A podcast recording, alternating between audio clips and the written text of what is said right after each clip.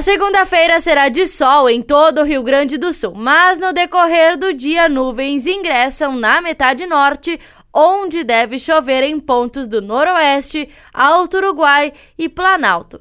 Segundo a Metsul, não se afasta a possibilidade de granizo isolado. Já a metade sul deve ter tempo firme e aberto.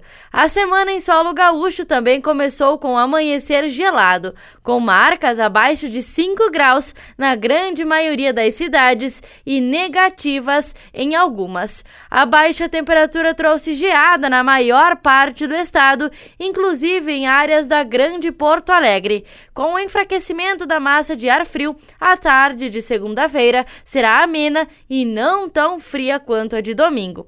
Em Porto Alegre, a mínima é de 5 e a máxima de 19 graus. Na Serra Gaúcha, o sol aparece entre nuvens com a máxima de 18 graus. Da central de conteúdo do Grupo RS com o repórter Paula Bruneto.